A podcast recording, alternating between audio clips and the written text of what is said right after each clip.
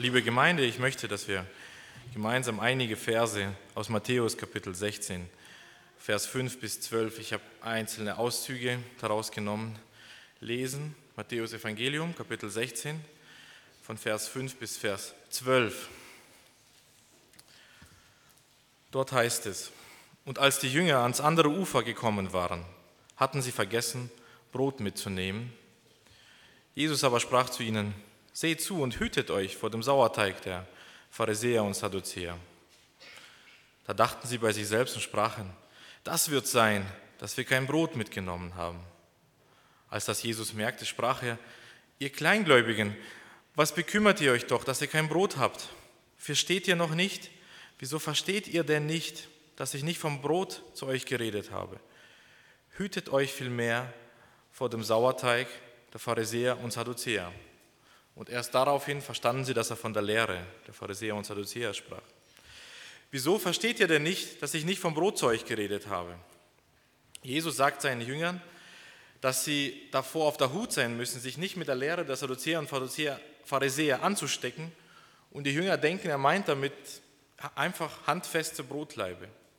Was den Jüngern auf dieser Bootsfahrt widerfuhr, ist einerseits menschlich, andererseits gefährlich. Es kann sein, dass wir bezüglich einer Sache gewarnt werden, aber die Warnung ganz anders deuten, als sie gemeint ist und ganz anders verstehen.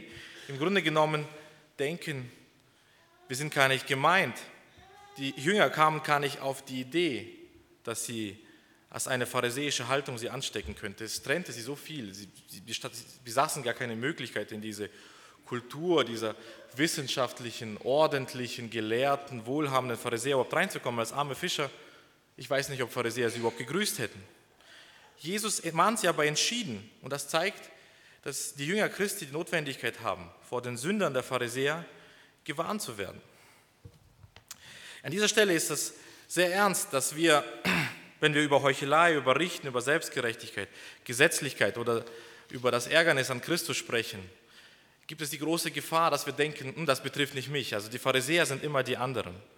Und das ist eigentlich so der Weg, der schnellste Weg, um selber ein Pharisäer zu werden, wenn wir sagen, das, das ist aber ein Pharisäer und das ist aber ein Pharisäer. Und wir wollen einfach gemeinsam auf verschiedene Begegnungen der Pharisäer mit Christus blicken und uns fragen, wo finden wir diese Gefahr oder diese Ansteckungsgefahr des gefährlichen pharisäischen Sauerteigs für uns. Ich habe dafür einige Punkte. Der erste Punkt ist, das pharisäische Leben oder dieser Sauerteig ist ein Leben, der Gesetzlosigkeit aus. Äh, Gesetzlosigkeit. Das Leben der Pharisäer zeichnet sich durch ihre Gesetzlosigkeit aus. Was wird man mir einwenden? Die Pharisäer waren doch nicht gesetzlos. Wenn, dann waren sie zu gesetzlich.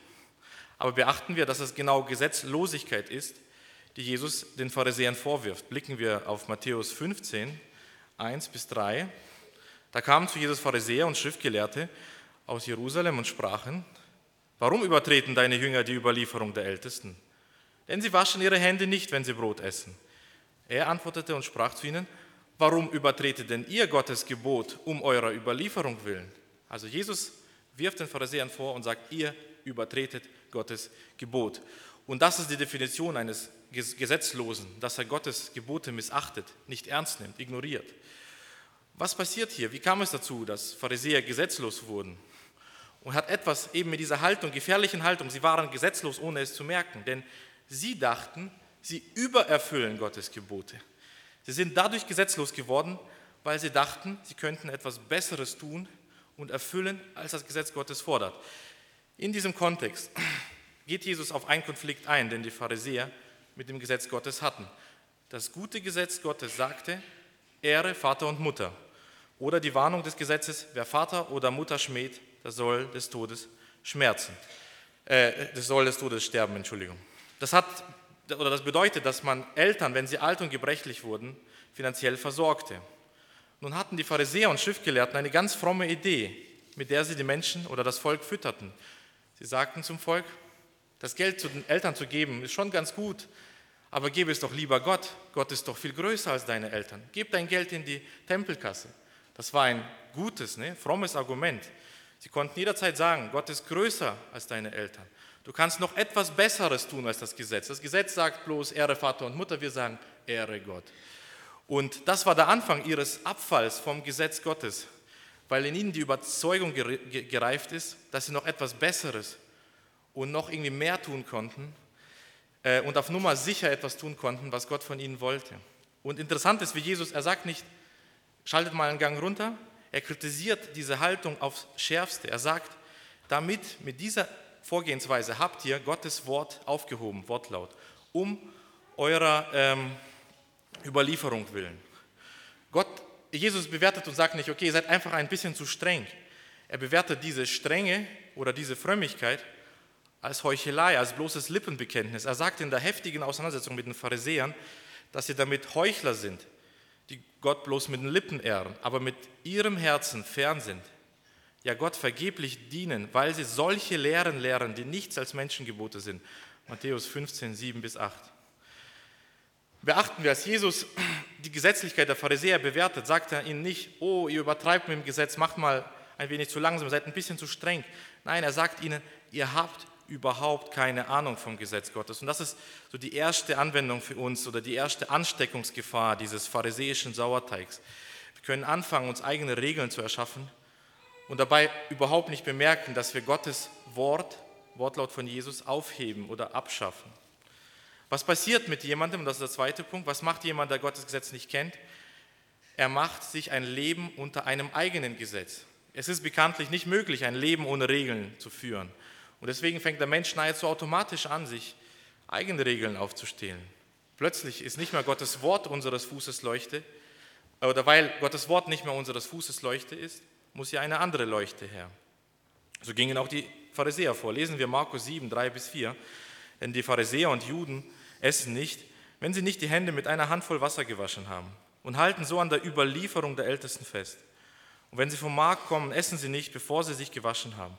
Und es gibt viele andere Dinge, die sie zu halten angenommen haben, wie Becher und Krüge und Kessel und Bänke zu waschen. Überlegen wir doch ganz ehrlich, Hände zu waschen ist doch eine Kleinigkeit. Warum geht Jesus hier auf eine Konfrontation? Jesus, der gute und liebe Jesus, der gute Hirte, den wir kennen. Wieso sagt er nicht seinen Jüngern, kommt meine Jünger, um des Friedens willen, wir halten diese Regel. Es ist sowieso hygienisch und gesund, sich die Hände zu waschen. Wir sparen uns diese Konfrontation mit den Pharisäern, um des Friedens willen. Wir sagen denen, hey, nicht schlecht, Hände waschen, eine ordentliche Sache. Aber wieso geht Jesus bewusst auf eine volle und knallharte Konfrontation mit den Pharisäern und Schriftgelehrten in diesem so kleinen Punkt? Warum macht er das? Weil er genau dieses Prinzip erkannt hat, dass die Pharisäer, nachdem sie eben kein Gesetz Gottes mehr gekannt haben, angefangen haben, sich selbst eigene Regeln aufzustellen. Und wer ohne Gesetz Gottes sich eigene Regeln aufstellt, hört überhaupt auf, nach dem Gesetz Gottes zu fragen. Es fängt womöglich harmlos mit einer Händewaschpflicht an, führt aber dazu, dass die Pharisäer es nicht ertragen konnten, als sie sahen, dass Jesus Kranke heilt. Ja, da kommt der Messias, heilt Kranke. Und sie schreien, kreuzige ihn, weil er es am Sabbat getan hat. Sie konnten nicht mehr erkennen, dass Jesus gerade, weil er der Messias ist, auch der Herr des Sabbats ist.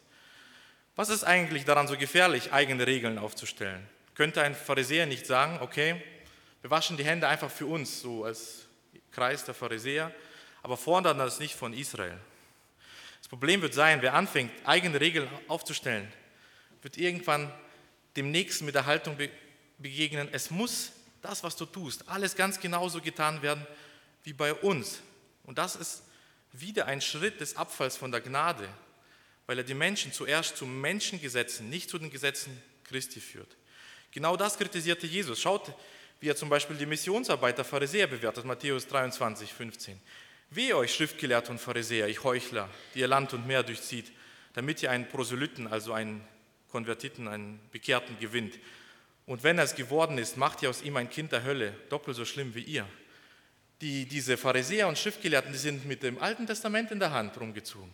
Die sind mit dem Wort Gottes herumgezogen. Und schaut, wie Jesus ihre Missionsarbeit bewertet, weil sie mit ihren eigenen Geboten das Evangelium komplett zugeschüttet haben. Und das ist die nächste Anwendung für uns ist diese, dass Gesetzlichkeit keine Kleinigkeit ist. Als Christen neigen wir dazu, Gesetzlichkeit, aber auch Gesetzlosigkeit. Ich hoffe, ich konnte zeigen, dass es eigentlich sehr ähnlich ist, Gesetzlosigkeit und Gesetzlichkeit, klein zu reden. Gott, was ist schon dabei? 630 Gebote, ein paar mehr werden nicht schaden, ein paar weniger kaum auffallen. Das könnte unsere Haltung werden. Aber damit verstehen wir ein wichtiges Prinzip von Gottes Gesetz nicht, dass Gottes Gesetz an sich perfekt und vollkommen ist, so wie es ist. jede Entscheidung gegen Gottes Gesetze und jede Entscheidung für unsere eigenen Regeln ersetzt das Beste, was wir haben können, mit etwas, was auch gut ist. Hände waschen ist gut, aber es ist nicht mehr das Beste. Es ist ein Schritt weg vom Besten, was wir haben können. Jemand, der anfängt, eigene Regeln aufzustellen, was passiert mit ihm? Das ist der dritte Punkt. Er macht sich selbst zu einem Gesetzgeber. Ein Gesetzgeber ist natürlich auch immer ein Richter. Er stellt die Gebote auf und kann nun das Urteil fällen. Schuldig. Jesus ist schuldig, denn er heilt am Sabbat. Seine Jünger sind schuldig, denn sie essen Ähren oder Körner am Sabbat. Selbst als die Pharisäer am Kreuz vorbeigehen, dort Jesus hängt, ist ihr Urteil schnell auf den Lippen. Matthäus 27, Abvers 41. Dergleichen spotteten auch die Hohenpriester mit den Schriftgelehrten und Ältesten und sprachen, anderen hat er geholfen und kann sie selber nicht helfen. Er ist der König vor Israel, er steige nun herab vom Kreuz. Dann wollen wir an ihn glauben. Er hat Gott vertraut, der erlöse ihn nun, wenn er Gefallen an ihm hat. Denn er hat gesagt, ich bin Gottes Sohn. Die Pharisäer denken also, dass sie ganz genau wissen, warum Jesus am Kreuz gelandet ist. Jesus hat gesagt, er ist Gottes Sohn. In Wirklichkeit war er Feind Gottes und deswegen ist er am Kreuz gelandet. Ihr Urteil über Jesus steht eindeutig fest. Jesus ist für sie ein Feind Gottes, der die gerechte Strafe dafür erhalten hat. Und wenn sie die Pharisäer nicht scheuten, über Jesus das Urteil zu fällen, dann natürlich viel weniger über ihren Nächsten. Sie wollten zum Beispiel eine Ehebrecherin ganz klar verurteilt sehen. Dabei unterschied die Pharisäer von dieser Ehebrecherin nur eine Sache. Die Ehebrecherin wurde auf frischer Tat erwischt. Jesus wirft nachher den Pharisäern ganz klar vor und sagt, diese ganze Ehebrecherei und Hurerei verdeckt ihr nur besser als diese Frau. Und sehen Sie, das ist die Gefahr, oder sehen wir, das ist die Gefahr hinter dieser Dynamik des Richtens, dass wir uns anmaßen, die Motive, Motive, Entschuldigung, die Motive hinter den Handlungen unseres Nächsten zu verstehen oder zu erkennen. Das war ein komplizierter Satz. Was ich meine, ist in der Bibel viel deutlicher gezeichnet. Als die Jünger diese Ehren rupften am Sabbat, hatten die Pharisäer Urteil. Sie verunehren den Sabbat und sie konfrontieren Jesus sofort damit. Dabei nennt die Bibel ganz klar das Grund für das Handeln der Jünger. Sie hatten schlicht Hunger. Jesus heilt am Sabbat, weil er Gottes Gebote missachtet, war das nächste Urteil. Dabei wollte Jesus den Menschen den wahren Sabbat bringen. Ich glaube, das ist so die nächste Gefahr des Sauerteigs. Ich, ähm, das geht immer, dass wir richten, weil wir die Motive kennen. Ja? Sie fährt einen Daimler, weil sie eitel ist als würde die Eitelkeit mit einem Fort aufhören. Er trägt immer oder nie Sakko, weil er die Menschen beeindrucken möchte. Als würde unsere Menschenfurcht besiegt, wenn wir unsere Kleider ändern. Ich war im Urlaub, als ich mich angefangen habe, auf diese Predigt zu vorbereiten und ich wurde zutiefst beschämt, denn wir saßen am Tisch oder in der Nähe von einem Tisch von jemandem, es war eine weiße Frau und ein schwarzer Mann, die hatten zwei Kinder und so zwei kleine Kinder in unserem Alter unserer Kinder und waren eigentlich eine nette Familie. Und eben am ersten Tag sind wir angereist und am zweiten Tag sehe ich, okay, der Mann kommt nicht zum Frühstück. Man hat sich eigentlich nicht viel gedacht, aber automatisch kam der Gedanke, okay, gut, der Schwarze muss halt länger ausschlafen. Und dann haben wir aber mit der Frau gesprochen und ich wurde zutiefst beschämt, wie schnell ich diesen Mann verurteilt habe, weil die Frau sagt mir, ja, er hatte einen dringenden äh, Arbeitseinsatz und musste morgens um sechs aufstehen und zur Arbeit fahren und war eigentlich wach, als ich geschlafen habe. Und ich habe gemerkt, wie schnell das geht, dass man in dieses Richten reinkommt, dass man weiß, warum er nicht am Frühstück war und warum man so ein Urteil fällt. Und das ist der vierte, zum vierten Punkt geht das dann über, ähm, dass jemand, der halt gewohnt ist, andere zu verurteilen, hat ja irgendwann auch ein Urteil für mich selbst. Ich kreiere die Gebote oder erschaffe die Gebote, dann werde ich mir auch selber ein Urteil geben können. Das Urteil der Pharisäer finden wir in Lukas 18,9. Es drückt ihr pharisäisches Selbstwertgefühl aus. Sie, dort heißt es, ein harter Ton. Sie waren überzeugt, dass sie fromm und gerecht sind. Das war ja das Urteil, was Pharisäer für sie selbst hatten. Die Pharisäer, äh, der Pharisäer so sehr die ganze Zeit mit anderen oder dabei beschäftigt, sich mit anderen zu vergleichen, dass er das sogar in seinen Gebo Entschuldigung, Gebeten tut. Ah Gott, ich danke dir, dass ich nicht so bin wie der Zöllner. Ich gebe schließlich von allem den Zehnten und ich faste regelmäßig. Er kann keine Buße mehr tun. Er kann nicht mal sagen, Herr, sei mir Sünder gnädig. Denn er hat ja nicht gegen Gottes Gebote verstoßen, sondern höchstens gegen seine eigenen. Und da merken wir wirklich, wie so ein Sauerteig immer wachsen kann. Dass jemand, der anfängt, eigene Gebote aufzustellen, irgendwann mit Buße aufhört. Er muss ja nicht mehr als Sünder zu Gott kommen. Er muss nicht mehr Gnade suchen, sondern kann eigentlich nur noch stehen und seine eigene Gerechtigkeit, so eine, so eine To-Do-Liste abarbeiten und Gott vorhalten und sagen, schau, ich habe mir 400 Punkte gemacht und Gott stell dir vor, ich habe 420 erfüllt. Und das, die nächste Anwendung vielleicht, da muss man wirklich ähm, genauer hinschauen, aber das wäre die, dass wir sagen, wenn wir merken, dass unser Herz bußlos ist, dass wir nicht mehr zur Reue, nicht mehr zur Umkehr getrieben werden, dass wir, das fängt oft damit an, dass wir sagen, hm, andere, die brauchen Gnade mehr als wir. Also der Zöllner, ja, das ist ein hoffnungsloser Fall. Aber für mich, das sieht ganz gut aus. Ich denke, Gott muss mir ein bisschen gnädig sein. Und das ist eine sehr gefährliche Wirkung des pharisäischen Sauerteigs. Und das bringt so zum nächsten Punkt. Jemand, der nie das Gesetz Gottes bricht, weil er es ja nicht kennt und sich selber das Urteil spricht, ich bin gerecht, so jemand braucht ja keine Gnade. Und wenn Jesus dann plötzlich von Gnade für große Sünder spricht, das ist ärgerlich. Was? Jesus nimmt die Sünder an. Das war damals eine Streitfrage. Warum geht Jesus ausgerechnet zu den Sündern? Sie konnten das nicht ertragen.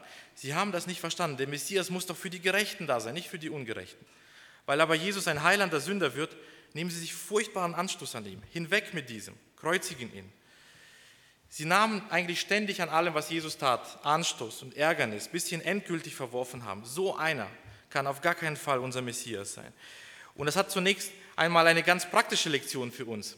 Wir neigen manchmal dazu zu vergessen, dass man zwischen dem Ärgernis des Glaubens und dem Ärgernis, äh, Entschuldigung, des Unglaubens und dem Ärgernis, die Schwachgläubige haben, unterscheiden muss. Manchmal entwickeln sich so kleine Gruppen oder Gemeinden in diese Richtung. Jemand muss nur rufen, das ist mir aber ein Anstoß. Und weil er kein Anstoß sein will, fügen sie sich. Aber die Pharisäer riefen ja gerade die ganze Zeit zu Jesus, das ist mir ein Anstoß und das ist mir ein Anstoß und die ungewaschenen Hände und das Sabbatbrechen und deine Kleider und deine Jünger und das ist überall und zeig uns doch endlich mal ein Zeichen. Die ganze Zeit nahmen sie sich einen Anschluss an ihm und Jesus konfrontiert sie damit. Er sagt nicht, oh, ich passe mal mehr auf euch auf. Er sagt ihnen, was war die Motivation für seine Konfrontation, wenn wir die Frage stellen? Natürlich war es auch Liebe. Jesus hatte auch gegenüber den Pharisäern Liebe und deswegen konfrontiert er sie damit und zeigt ihnen, wie gefährlich ihre Selbstgerechtigkeit ist, welcher gefährliche, verderbliche Weg es ist, ein Abfall von der Gnade. Und die Botschaft, Jesus nimmt die Sünde an, sie werden nie eine bessere bekommen, nie eine bessere vom Kreuz hören können. Es sei denn, sie laufen vorbei und sagen, das geschieht ihm recht. Er sagt, er ist Gottes Sohn. Und weil er die Sünde der Selbstgerechtigkeit bei den Pharisäern sieht, hält er ihnen vor, vor wohin diese Sünde führt. Er sagt ihnen, ihr werdet mich verwerfen, ja, so wie Tempelarbeiter einst einen Stein verworfen, weil sie dachten, es passt ihnen nicht. Und er fiel auf sie und sie stolperten über ihm. Und dieser Eckstein, äh, dieser Stein des Anstoßes war ihr eigener Fall. Jesus sagt ihnen, das ist Botschaft der Gnade. Es ist eine Botschaft vom Kreuz. Jesus nimmt die Sünde an. Den einen ist es ein Geruch des Todes zum Tode, aber den anderen ist es ein Geruch des Lebens zum Leben aus 2. Korinther 2,16. Ich glaube, das ist fast die wichtigste aller oder die größte Gefahr dieses pharisäischen Sauerteigs, sage ich mal, vor allem für uns fromme Menschen, wenn wir schon so das sehen, dass wir unbemerkt von der Gnade fallen und den Stein Christi verwarfen. So anders ausgedrückt, von allen Pharisäern ist der christliche Pharisäer der Allerschlimmste. Warum? Weil er eigentlich ganz nah an der Quelle ist und doch nicht daraus trinkt. Er ist wie der große Bruder, der im Hause des Vaters ist vom verlorenen Sohn aber eben nicht hinausgeht wie der Vater, um seinen jüngeren Bruder zu begegnen, sich nicht ihn sucht, der sich nicht freut an der Wiederherstellung seines Bruders, sich nicht freut an der Gemeinschaft des Vaters. Er sieht nur, was er Gott schuldig ist und was Gott ihm schuldig ist und verliert die Gnade ganz aus dem Blick. Er spricht, oder die pharisäische Sauerteig kann dazu führen, dass wir von der Gerechtigkeit Gottes sprechen, aber eigentlich unsere eigene Gerechtigkeit meinen. Es kann dazu führen, dass wir von der Gnade Gottes sprechen, aber damit meinen, dass Gott irgendwie schuldig ist, uns Gnade zu geben, weil wir uns ja doch so recht anstrengen. Nicht umsonst hören wir Jesu harte Warnung. Er stellt den Pharisäern die absolut schlimmsten Sünder entgegen, Zöllner und Hurer, und sagt, Zöllner und Hurer werden, mögen eher ins Reich Gottes kommen als ihr, Schriftgelehrte und Pharisäer. Und das bringt mich zum Schluss. Ähm, dass wir festhalten können zum Abschluss, sich vom Sauerteig der Pharisäer anzustecken, ist lebensgefährlich. Dieser Sauerteig führt zu einer Verwerfung der Gebote Gottes, tötet das Leben im Geist und führt letztlich dazu, dass wir Christus vor uns stoßen. Neulich berichtete mir jemand eine entsetzliche, fast schaurige Geschichte. In einer Gemeinde dürfen Frauen keine Unterhosen tragen, da es ja auch Hosen sind. Wenn man solche Regeln hört, sind viele bestürzt und sagen, oh, wie kann das sein? Oh, das sind Pharisäer, oh, das ist Gesetzlichkeit. Ähm, und natürlich ist das ein Beispiel für ein völlig vom Pharisäerismus durchgesäuertes System. Also so wie ein Sauerteig 1 anfängt, man macht so einen Würfel Hefe rein, am Schluss ist der ganze Teig durchgesäuert. Irgendwann ist er ganz durchgesäuert, aber das nimmt seinen Anfang. Und Jesu Warnung ist wirklich ernst. Und ich habe versucht, einige mögliche Anfangspunkte aufzuzeigen, wie wir wirklich vom Sauerteig des Pharisäerismus angesteckt werden können. Gott helfe uns in diesem Kampf um eine evangelische Reinheit, dass wir Gnade und Gesetz in rechter Waage, dass wir beide sehen können, Gnade und Gesetz. Dass wir nicht das Gesetz verändern, Gnade verwerfen, sondern das Gesetz Gottes wirklich blicken, weil der Sohn Gottes uns in seiner Gnade angenommen und ungerechtfertigt hat. Dafür wollen wir beten. Amen.